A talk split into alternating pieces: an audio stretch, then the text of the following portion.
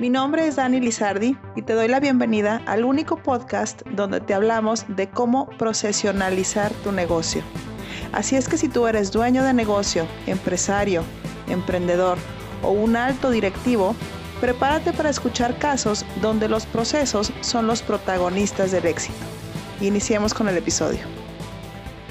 Bienvenido a un nuevo episodio de este podcast Procesionaliza tu negocio temporada 2, donde platicaremos de cómo pasar de emprendedor a empresario. Espero que cada uno de los temas que toquemos aquí sirvan para que los puedas aplicar cuanto antes en tu negocio. Episodio 8 de 20. Muchas gracias por estar aquí. Comenzamos. Nada bueno tendrás en tu negocio si careces de claridad en las responsabilidades de todos los que trabajan en tu empresa. Carecer de claridad en las responsabilidades de la gente trae un sinfín de problemas, empezando por las tuyas y las de tu socio o socios. Aquí, la falta de claridad ha llegado hasta temas de demandas por los pleitazos a los que llegan los socios.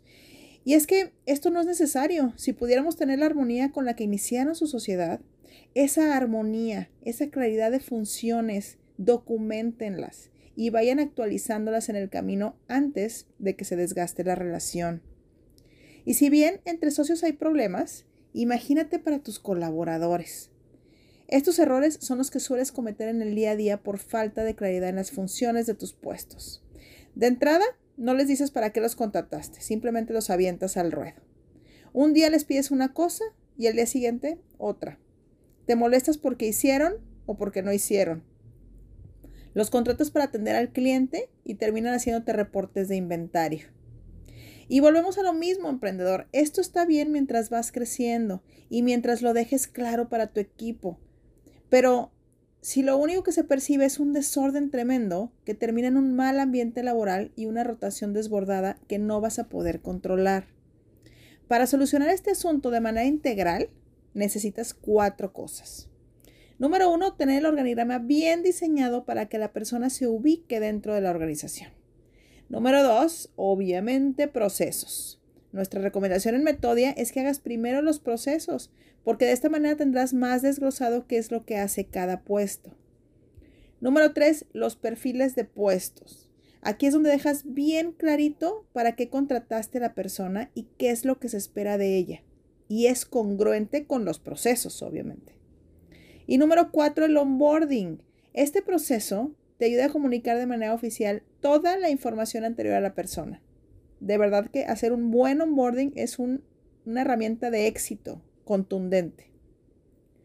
Esto que te dije es el deber ser, pero si por alguna razón necesitas trabajar en los perfiles de puesto, la información que requieres es, número uno, el objetivo del puesto. Número dos, ¿a qué unidad de negocio pertenece? Esto si tienes diferentes negocios dentro de, tu mismo, de tus mismas instalaciones. Número tres, ¿quién es su jefe directo y quiénes dependen de él? Número cuatro, ¿con quién tiene relación ese puesto? ¿Quiénes son sus clientes internos y quiénes son sus clientes externos? Y cinco, los KPIs con que se medirán si la persona está cumpliendo con sus funciones o no.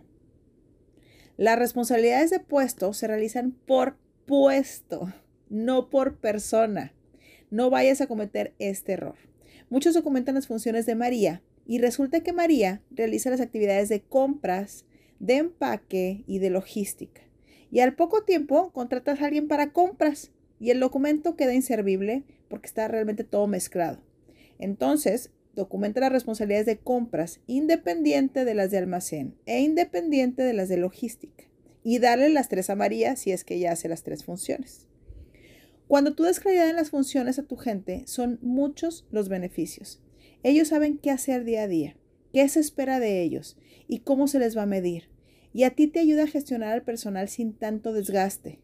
No eres tú el que exige, sino los procesos. Y tu empresa se vuelve institucional. En pocas palabras, emprendedor, sin claridad en las responsabilidades de puesto de tu negocio, no hay ruta trazada que te lleve a ser empresario. Y recuerda que no vas a llegar a ser empresario si no dejas de ser necesario. Este episodio ha concluido.